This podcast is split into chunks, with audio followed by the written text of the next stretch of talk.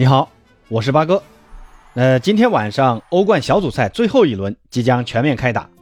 之前的五轮小组赛已经有十一支球队晋级了十六强淘汰赛，基本上除了巴萨、马竞还有 AC 米兰以外的欧洲豪门俱乐部都晋级了。最多呢，也就是皇马和国米，还有切尔西和尤文要争一下小组第一。另外有三支小组第三的球队去了欧联杯，分别是多特蒙德。迪拉斯博尔警长、泽尼特队，还有四支球队已经提前告别了欧战。那这些球队基本都是从小国联赛出来的啊，有贝西克塔斯、顿涅茨克矿工、基辅迪纳摩，还有马尔默队。马上到来的最后一轮比赛，将决出最后五支晋级欧冠淘汰赛的球队和五支去欧联杯复活赛的球队。那今天这期节目就和大家梳理一下欧冠中可能晋级的有哪些球队。先来看看 A 组，那这个小组因为曼城和大巴黎已经确定小组第一和第二了，那看点就在于莱比锡和布鲁日谁能拿到小组第三，可以去打欧联杯。毕竟欧联杯的奖金也还可以嘛。莱比锡是战胜了布鲁日队，所以积分也追平了布鲁日。这一轮莱比锡是主场打曼城，而布鲁日是客场挑战大巴黎。曼城呢，估计会派遣替补阵容去打。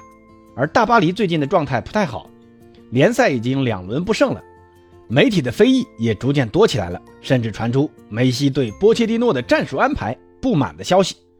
那这几大球星都等着来一场大屠杀泄泄火，可见布鲁日是凶多吉少啊。那咱们算一下最大概率的情况：莱比锡输给曼城，布鲁日输给大巴黎。那莱比锡和布鲁日就是同分，根据规则。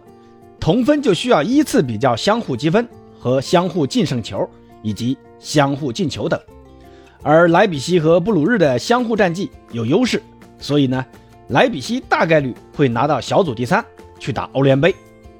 不过你还别说，以莱比锡现在的实力去打欧联，真的怕是要一路闯进决赛了。再看看 B 组，利物浦已经提前锁定了小组第一。就剩下马竞、米兰还有波尔图去争夺另外一个晋级名额。这一轮呢，马竞是客场挑战波尔图，而 AC 米兰则是主场迎战利物浦。那就算利物浦上个半主力半替补的阵容，AC 米兰也不一定是红军的对手。这里不是瞧不起 AC 米兰啊，因为现在的英超打意甲可以说是血脉压制啊。而且萨拉赫为了明年的金球，估计也想在欧冠刷点数据。那在米兰大概率输球的情况下，波尔图只要不输给马竞，则波尔图出线，马竞去打欧联。那如果波尔图输给马竞，则马竞出线，波尔图去打欧联。米兰如果要想晋级淘汰赛，那只有两种可能：第一个可能是必须击败利物浦，同时波尔图得和马竞战平；那第二个呢，就是击败利物浦，马竞在赢球的同时还不能踢进波尔图两个球以上。所以米兰要想出线，悬得很呐，希望米兰的球迷别骂我啊。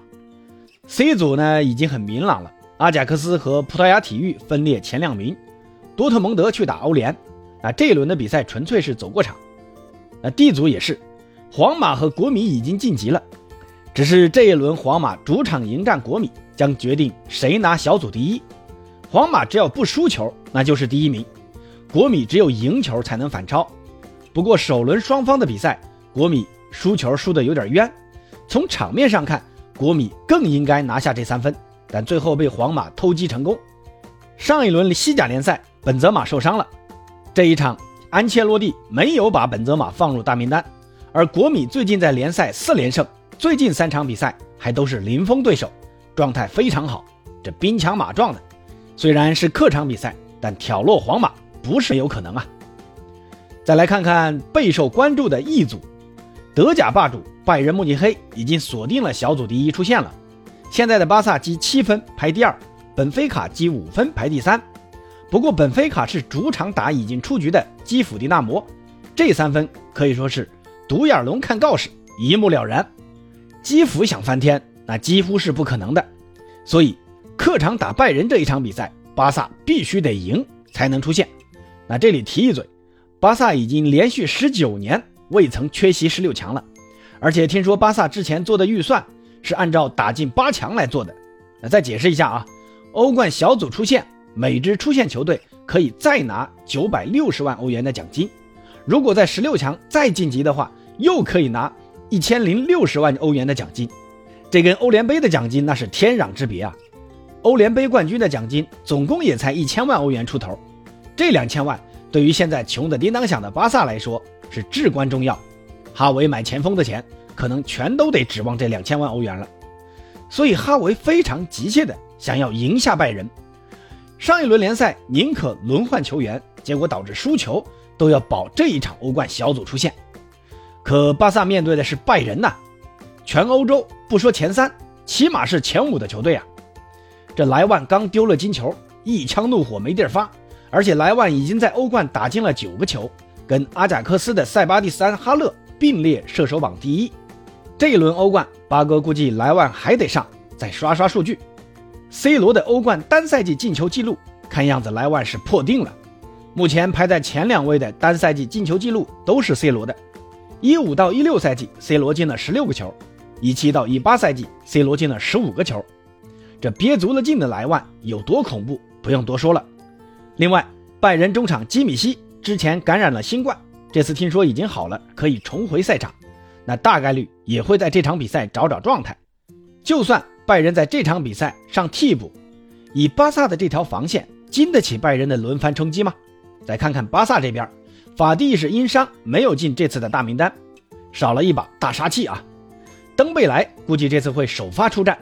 另外，巴萨天才中场加维在上一轮联赛中被踢成老震荡，这一次不知道能不能出场啊。但不管怎么样，巴哥还是希望巴萨能在拜仁的客场拿下这三分。当年能创造六比一逆转大巴黎的奇迹，这一次还是希望他们能再创奇迹吧。再来看看 F 组，红魔曼联已经锁定了小组第一，而积七分的比利亚雷亚尔和六分的亚特兰大争夺第二个出线名额。这一轮是双方刺刀见红，亚特兰大必须要取胜才能晋级，否则就是黄色潜水艇晋级十六强。至于博尔尼年轻人，这一轮打曼联是凶多吉少。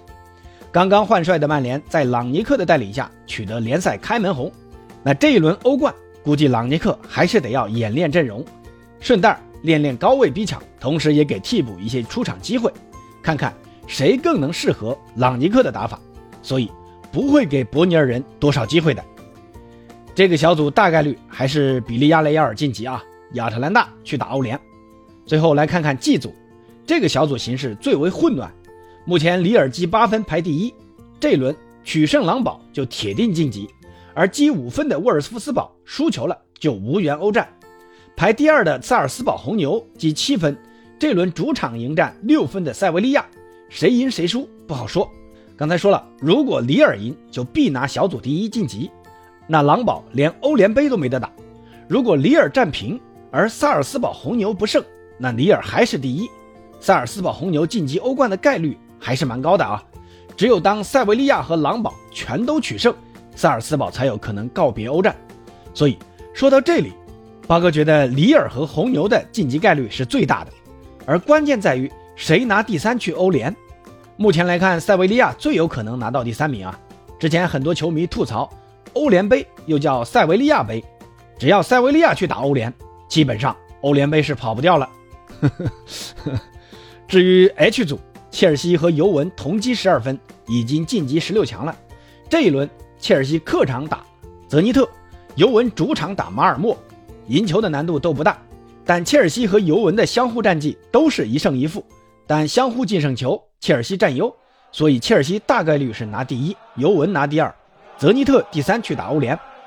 那朋友们对于今明两天的欧冠比赛有什么期待？可以在评论区交流。今天呢就先聊到这儿，咱们下期见。